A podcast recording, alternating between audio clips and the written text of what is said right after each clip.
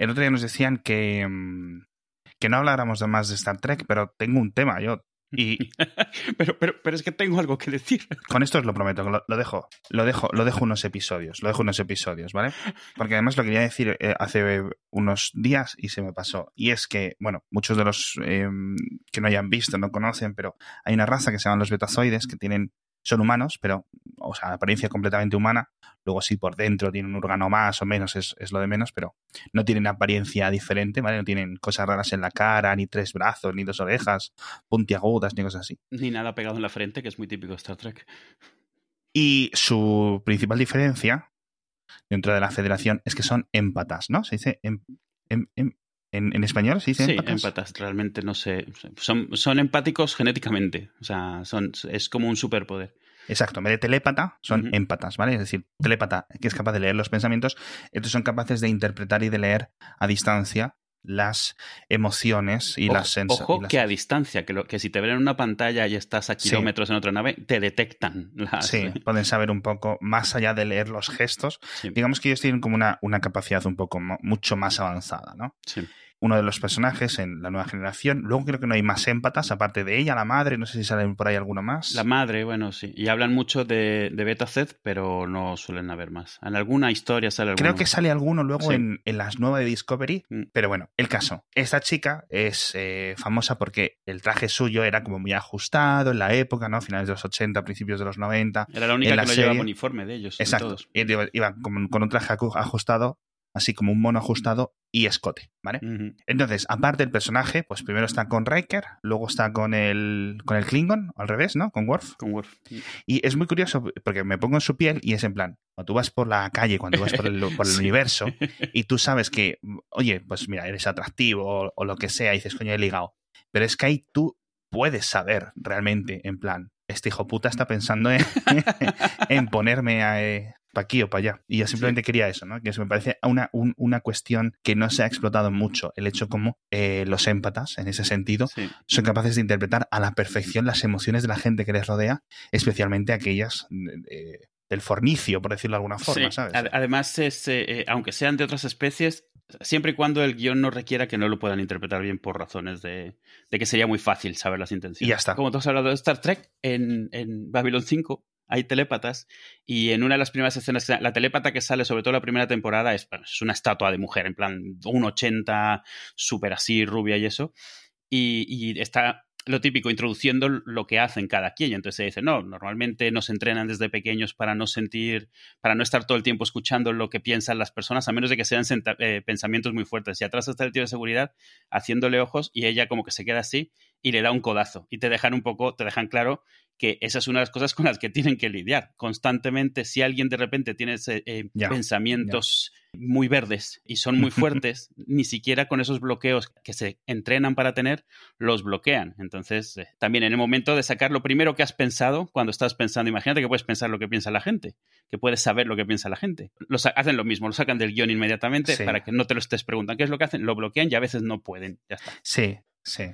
Es, eh, hay algunas, luego hay otras razas telépatas, de verdad. Uh -huh. Y es muy curioso porque, claro, es que o te estás metiendo, o sea, tienes que tener como mucha capacidad para redimirte. No, pero para redimirte no, para para controlarte. Para, para controlarte a ti mismo, porque si no, blanco. estás todo el rato metiendo en el cerebro de otras personas. ¿sabes? Claro. Que, por ejemplo, en, en los, en los, en los X-Men, eso no, como que no lo explican. Tienes al tío este que, o, o, un montón de mutantes que pueden leer un montón de cerebros, pero realmente, si tuvieras esa posibilidad, estarías todo el rato. Es decir, es como quien sí. tiene orejas. En las pelis no lo explican. En los cómics de X-Men sí lo tocan, porque como normalmente se supone que se te, los poderes te aparecen cuando eres adolescente y no los puedes controlar, te, lo que te dan a entender es que lo primero que haces cuando, se, cuando aparecen tus poderes es que le lees los pensamientos de todo el mundo. Entonces, un mecanismo de defensa se vuelve que automáticamente tu cerebro bloquea todo eso y lo que tienes mm. Que entrenarte a hacerlo de forma consciente. Ah. Las veces que lo han explicado ha sido un poco así. Creo que lo tocan un poquito.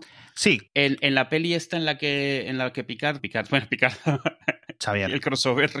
Xavier se hace polvo. Hay tipo Thanos que lo mata Fénix. Pues eso, en esa. O sea, que es un poco quizás como cuando, por ejemplo, tú poco a poco tú tienes la capacidad para escuchar, pero poco a poco ignoras la mayoría del ruido y de sonidos que. Sí, sí. alguna vez lo han contado porque lo, alguna vez lo preguntan y dicen, sí, es un poco como tú puedes ir por la calle y realmente estás oyendo todas las conversaciones, pero no estás escuchando ninguna, a menos que prestes atención. Esto es un poco lo mismo. ¿Sabes también con quién lo han hecho? Personajes tipo Superman. Claro, cierto. En la serie esta de televisión de Lois y. No, Superman y. Lois y Superman, no me acuerdo, esa última. La Superman y Lois, creo. Eso, Superman y Lois. En algún momento, eh, Superman dice lo mismo, que no, porque está en la estratosfera y de repente su madre le dice, así, con este tono, ¿eh? desde su casa en Kansas, casa y el otro a, y va corriendo. Entonces lo que te dice es lo mismo, que él lo que hace es eso, bloquea todo, escucha todo, pero no escucha nada, es como ruido, ruido blanco de este, ¿sabes? Qué curioso. Sí, bueno, porque al final es que son preguntas que te salen. ¿Te, ¿Te has inventado este poder? Pues tiene estas consecuencias, ¿cómo las explicas? Claro, al final todo esto de inventarse superpoderes es muy curioso, ¿no? Algún día hablaremos, le pediremos a los oyentes todo esto de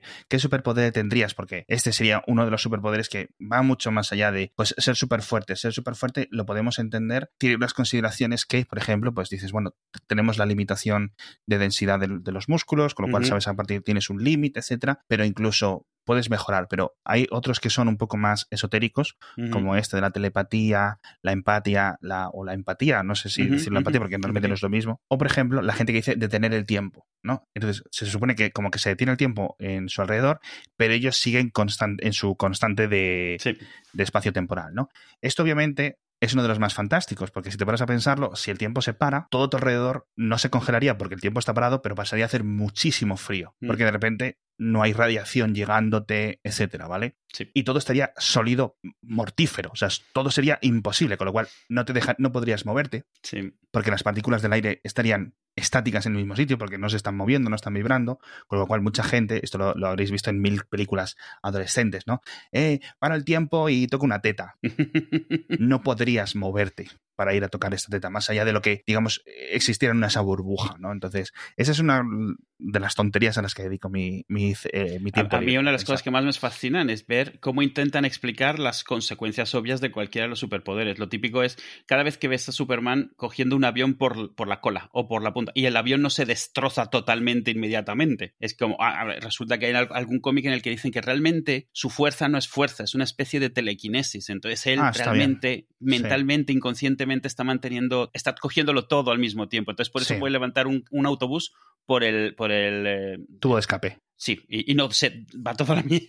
Sí, claro, a ver, todo, todo, a ver, esto ya lo sabrán muchos de los oyentes, pero todo obviamente al final, si no lo explicas por magia, no, al final no se puede, no se puede explicar de otra forma. Pero es divertido pensar eso, las consecuencias. Eh, de la misma manera que está el famoso meme este de eh, cuánta energía tendría que gastar Santa para visitar todas las casas y cuántos renos tendrían que tener y, cómo irían incendiando la atmósfera por la velocidad a la que se tienen que ir moviendo. Y, bueno, es, gracioso. Sí, yo creo que al final, al final eh, este tipo de series son, son para eso. Eh, por cierto, leí que iban a. Estaba ya enviado el último libro de, The Expanse, de esta pareja que a mí me lo contaron hace poco. Bueno, lo hemos contado aquí en podcast. Ya, era hora. Son dos personas que escriben bajo un, nombre. Estoy yo con ese libro como estás tú con el de Juego de Tronos, pero yo con más posibilidad que saliese, ¿eh? pero estoy esperando que salga ya. Estaba ya que ya quiero, ya quiero leerlo. Yo esta semana estoy un poco más. Bueno, obviamente en, en, en Silmarillion que estaba leyendo ya avanza bastante. A ver por dónde voy, que recuerde, que recuerde, que recuerde eh, hace ya varios, un par de semanas que creo que mataron a Fingolfin. Urin, Beren Lucien, no, Beren Lucien, Urin, todo eso y así. Ya estoy con el hijo de. Un par de semanas tuyas, no, en el libro. Eh, sí, exacto, un par de semanas mías. En el libro un par de generaciones ya. Sí, porque estoy con el hijo, de, estoy con Turin. Ah, no creo que le falte mucho para que empiece la guerra. Ya estás ahí. Y yo creo que voy por dos tercios. O sea que, bueno, estoy leyendo bastante lento, porque como lo hago para, como os explicaba aquí, para, para coger el sueño, pues al final es que lees 10 páginas, 12 páginas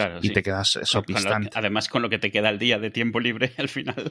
Yo recuerdo cuando me podía zumbar un libro entero, a lo mejor en dos días. Pero claro, ahora te duran semanas. Sigues pudiendo leerte el libro en, ese periodo de tiempo, ¿no? Lo hemos comentado con, los audiolibros, etcétera. Pero al final es más la vida lo que se te pone. Porque por leer páginas de seguido podrías. Muchas veces el cerebro está desentrenado, el cerebro se va a las distracciones, se va a la tele, se va al móvil, etcétera. Pero Además, esto es un poco como programar. Empiezas a leer y hasta que coges velocidad pasan, yo qué sé, 15, 20 minutos continuos, media hora. Y si te interrumpen es volver a empezar cada vez. Yo me he empezado a volver a leer Mundo Disco porque a Ilse le está interesando leer más libros libros y eso, y casualmente de varios de Mundo Disco, por razones que no termino de entender, tengo la versión en español y la versión en inglés. No lo sé porque yo dejé de leer Mundo Disco en español hace muchos años, pero me suena que alguna vez compré un par para comparar las traducciones y nunca lo, nunca lo leí, o sea, lo dejé ahí. Y entonces lo que me he encontrado es que eso, son libros, a ver, dárselos en inglés a él se me parece un poco violento todavía, porque son libros que no son fáciles en inglés. Este tío es muy de rebuscar palabras y letras y muy... Es un pesado.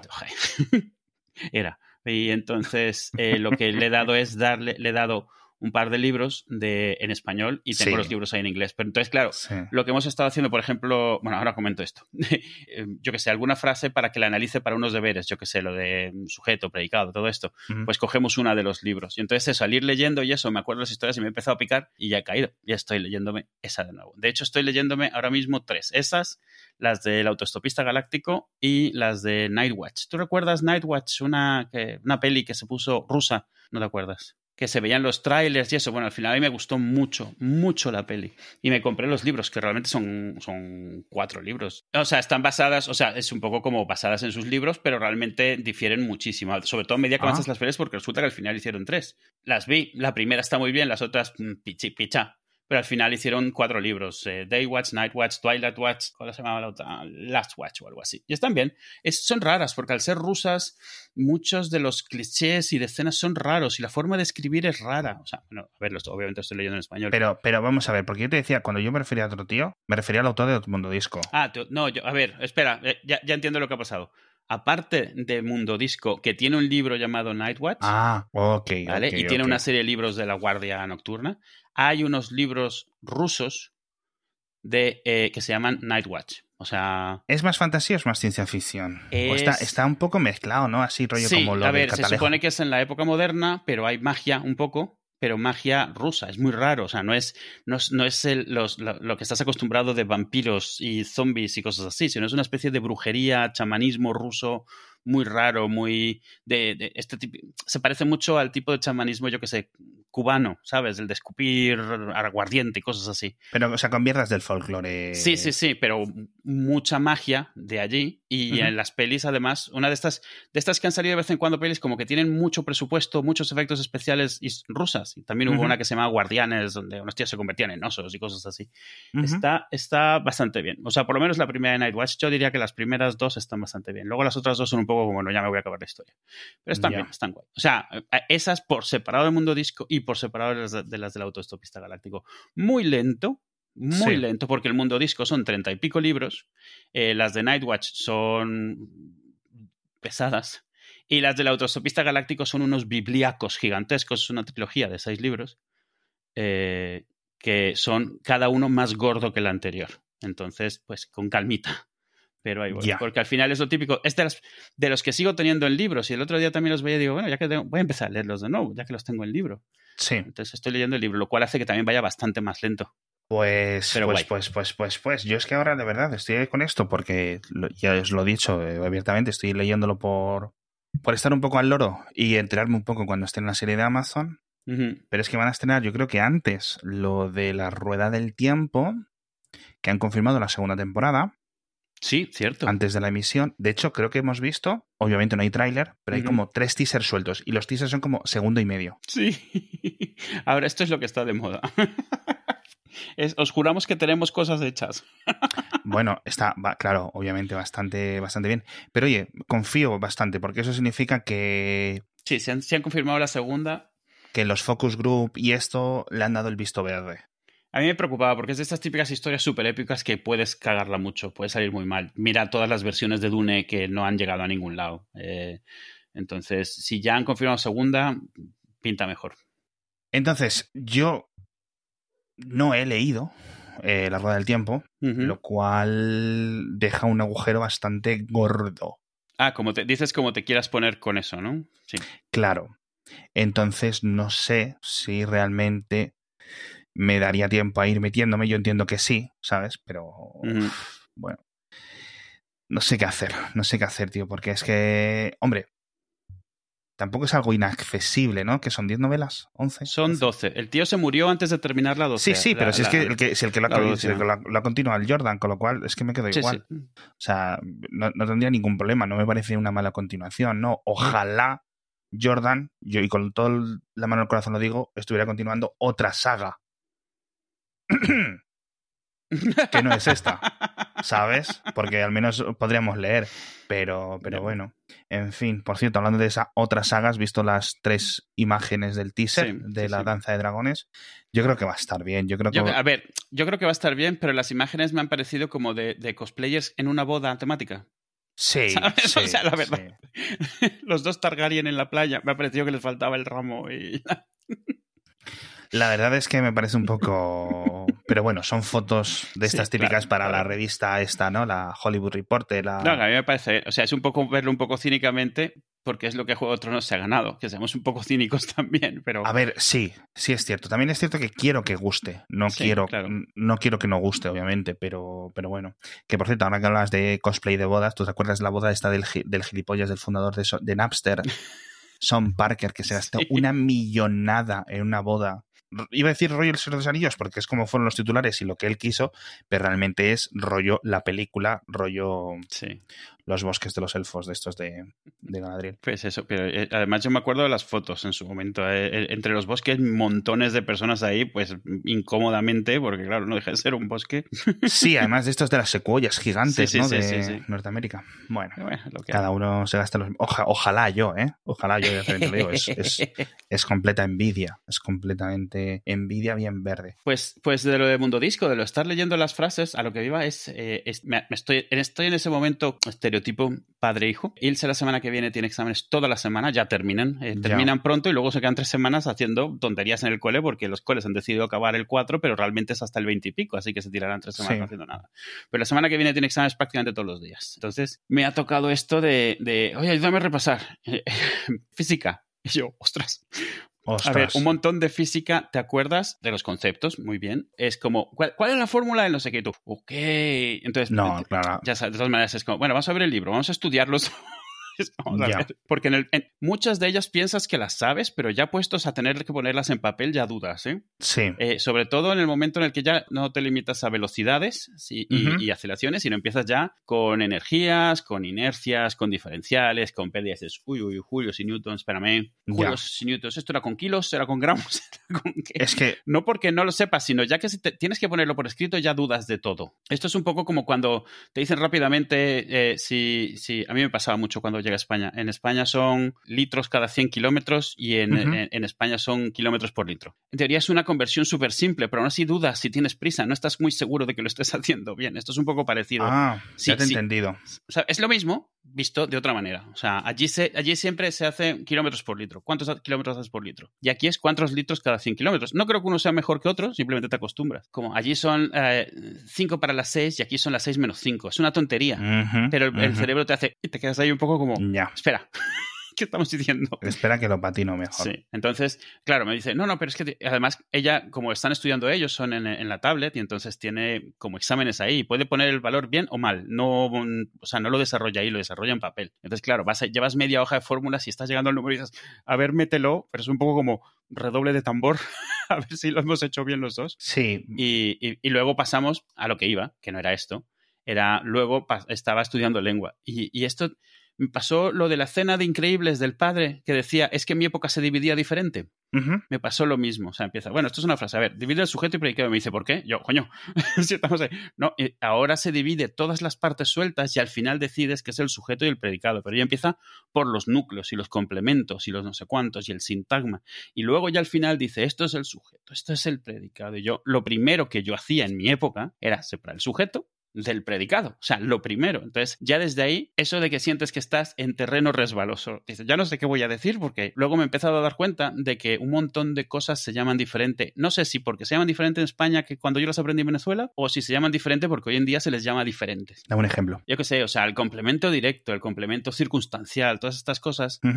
O sea, yo qué sé, yo en mi vida vi en clase un sintagma. Sé lo que es porque lo he aprendido después, pero ya lo está viendo directamente a la hora de analizar las oraciones. Entonces, he logrado rescatar de mi memoria cómo dividía yo las oraciones y no me ha servido de nada, porque ella no lo hace así. Y no lo puede presentar así y no le sirve de nada. Y esta ya la tuve con ella, o sea, no la tuve con ella, o sea, ella tenía la razón, yo no, simplemente yo lo hacía diferente, a la hora de hacer divisiones, a la hora de hacer raíces cuadradas, porque yo aprendí a hacerlas diferentes. Llegas a lo mismo, obviamente, pero yo las hacía diferente. Entonces, una vez que las empieza a hacer ella como ella las hace, no le puedo ayudar porque no entiendo qué está haciendo. Es una tontería, es una tontería de que te das cuenta de que sabes cómo hacerlo, no sabes por qué lo estás haciendo así, has aprendido y tienes que aprender, igual que aprendió ella, cómo lo está haciendo ella para poder extrapolar lo que tú sabes a lo ella. Bueno, en el final de cuentas le ha servido menos de lo que ella le hubiera gustado que le sirviese, pero le ha ayudado a repasar. Al final lo que le ha ayudado es a, tomar notas, a hacerse diagramas mentales. Ella tiene mucha facilidad, por ejemplo, para hacer cuentas, para deducir cuál puede probablemente ser el resultado, sobre todo en opciones múltiples, a enseñarle a que siempre se obligue a escribirlo todo. Por cada vez que salta al, al resultado final no sabe cómo ha llegado a él. Y eso,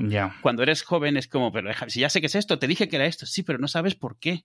Y cuando estés en el examen, te van a preguntar por qué, no cuál es el valor. Es cierto, en la vida real lo que tienes que saber es el valor, pero tienes que poder explicar por qué. Y si no explicas por qué, no vale de nada este resultado. Porque al mismo resultado llegas con una calculadora, no estás sabiendo. Bueno, ha costado un montón ese cambio de chip. Ahora, eso no ha sacado buenas calificaciones, entonces está poniéndole muchas horas ahora porque hay muchas cosas que dependen de esto, entre otras cosas que el colegio irá al parque Warner y de esto depende que ella vaya. Entonces, ah, amigo. Está súper ahí echándole horas la pobre. Está con los incentivos. Sí, sí, los propios y los externos, sí. Pero bien. Y bueno, y, lo otro, el niño tenía que hacer una máquina compleja de poleas. Y entonces nos hemos tirado. De... Esto ha sido de escenas tipo, yo qué sé, tipo, tipo estos sitcoms donde el padre se, se, está, se da cuenta de lo fuera del agua que está ayudando a los hijos a, estudiar. Sí. Vamos, deberías ver lo que hemos tardado, la obra de ingeniería que ha sido lo de las poleas estas, que estoy seguro que le va a decir la profesora que si realmente lo ha hecho él. Sí, joder. vamos. Pero ha quedado muy guay. Él estaba muy contento. Yo, en las clases de mis hijas hay una cantidad de sistemas solares hechos por mí. es increíble, increíble. es lo que toca al final. en fin. Además, este decía, no, es que no, tenemos que hacer algo muy bien porque fulanito ha llevado una cosa súper guay. Y le digo, esa cosa súper guay no la ha hecho fulanito. Hombre, claro. Al menos este año, sabes que estoy yo muy alegre, tío, que no haya habido cuatro disfraces otra vez. Nosotros pensamos que nos libraríamos en San Isidro y el niño ha venido pidiendo que quería disfrazarse de Las mías también, y les he dicho, no quiero que vaya mañana. Y además las profesoras se supone que nos habían puesto un mensaje de que no, no sé qué, no sé cuánto. Todos los putos niños de San Isidro, menos las mías y tres más.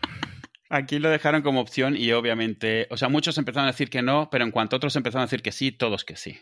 Es cierto que un montón de niños fueron con un chándal y la gorrita, la boina de San Isidro. Lo, mínimo indispensable. Los que seáis de fuera de España, buscad eh, disfraz, tradicional, disfraz de chulapo. Chulapo es la prenda tradicional de la zona de Madrid. Mm. Es igual de inventada que el resto de ropas tradicionales de, cualquier de cualquier parte del mundo.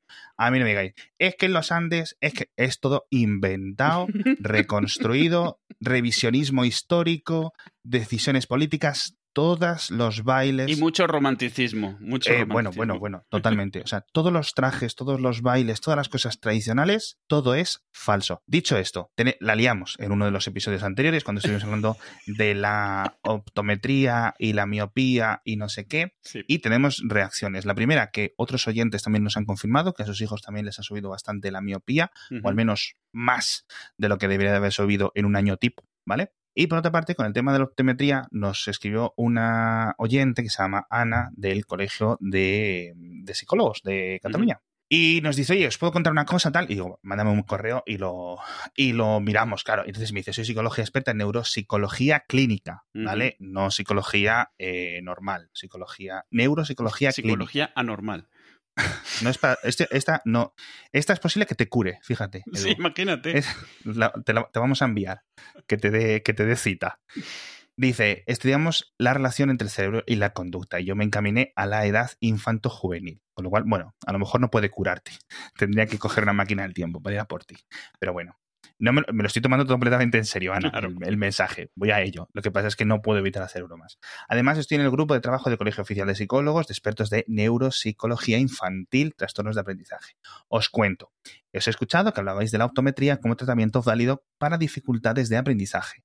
Los trastornos de aprendizaje no son problemas o dificultades relacionadas con la visión, hay ciertas áreas específicas que si no funcionan, entre comillas, bien, dan origen a dificultades específicas del aprendizaje como la dislexia o la discalculia. ¿Vale? Es decir, hay ciertas áreas específicas del cerebelo, del cerebro, El Vale. cerebro. que llevan a eso. Pero no tiene que ver con el ojo, sino con una funcionalidad cerebral específica, ¿vale? Como vendría a pasar con el TDL, trastorno del desarrollo del lenguaje, o el TDAH, que eso no sé lo que es el TDAH, lo voy a buscar. Trastorno de déficit. No, eh, Sí, ¿no? Exacto. sí. eh, de atención, atención e eh, hiperactividad o algo así. eh, que es lo de lo de la, lo de Bart Simpson.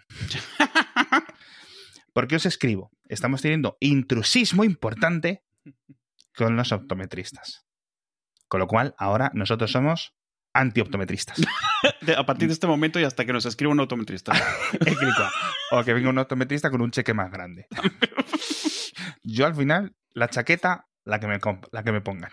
Bueno, el caso que dice, luego la evidencia científica no valida las técnicas optimétricas para trabajar las dificultades de aprendizaje, puesto que un optometrista no ha estudiado ni está capacitado para trabajar trastornos del neurodesarrollo, porque es lo que son. Cierto, cierto. Mm. Dicho esto, los optometristas tienen su campo de trabajo que son las dificultades visuales en sí.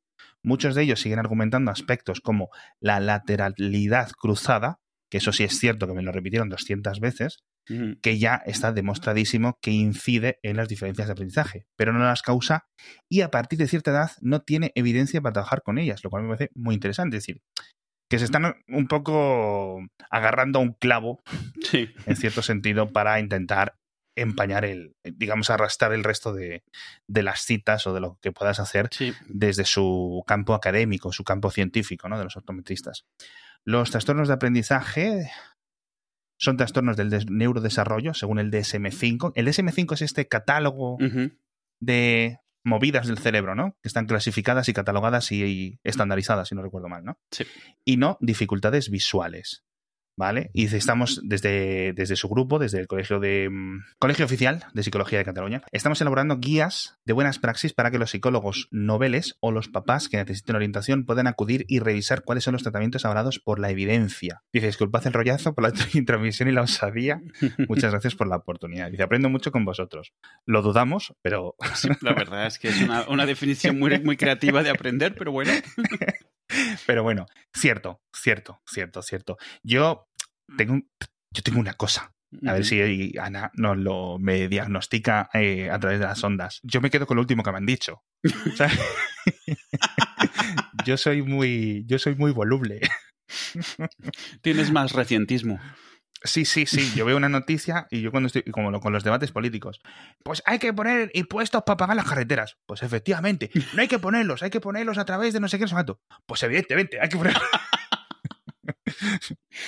Así que sí, en ese sentido, con lo cual tiene sentido, tiene sentido. Fíjate que había, eh, yo los optometristas fui recomendado por otros papás del colegio, otras mamás, y la verdad es que ellos llevaban como, decían, joder, es que llevamos aquí dos años. Y claro, cada cita, 120 euros, tío. Claro, sí. Eh, Nos quejamos, pero en el fondo es fácil entenderlo cómo puedes ir de todas maneras cayendo cosas así. Es un poco como la, como la homeopatía, que siempre, al margen de Sí, si funciona o no funciona, es fácil entender por qué un farmacéutico diría, mira, sí. yo voy a vender esto, porque sí, funciona o no funciona, pero es que la gente me lo pide y estoy tirando dinero, no vendiéndolo. Ya, me recuerda un poco. Éticamente, éticamente cuestionable. Mientras no hagas daño, de todas formas, el problema es ese. Es como, pues nada, estás estirando, cobrando esto. Bueno, Sí, que le saques, digamos, de, un, de una guía un poco más, más útil, otra vía más médicamente, más médicamente útil. Pero bueno, oye, pues muchas gracias, Ana, Ana Claret. Así que con eso quedamos. Me parece curioso y menos mal que yo al final, no tanto por tacaño, sino por decir, oye, vamos a ver mi hija qué, qué tal va. ¿vale? Claro. No nos metimos ahí porque es que de verdad será el- cuando nos pasaron. Dice, bueno, entonces le vamos a hacer un plan para que todas las semanas o cada dos semanas venga aquí y tal. Y yo como. he hecho cuentas y digo que no me dejar 300 euros al mes en, en, en, en esto. O sea, es que, que, que ¿sabes a lo que me refiero? Digo, no, no sé. Así que fíjate, por suerte me, me salté esto. Pero entiendo que, claro, muchas de estas se pueden aprender. Obviamente mi, mi hija no, no es dislexia ni discalculia ni cosas así, es en plan, hasta que hacen los clics que comentábamos. No sé si hay algún término más específico, pero bueno, muchas gracias, Ana, de todas formas. Y, en general, muchas gracias a todos los que nos mandáis cosas. No siempre los mencionamos, pero siempre los tenemos en cuenta y a veces que nos oís corregir algo o algo, viene de ahí, de, algo que nos habéis dicho. Exacto. Pero ya que nos escribe alguien con un título, sí, sí, hombre, hay que presumir que está subiendo varios títulos, pues a esto sí les leemos. Ah, si nos escribe Pepito de Twitter, pues por saco a Pepito de Twitter.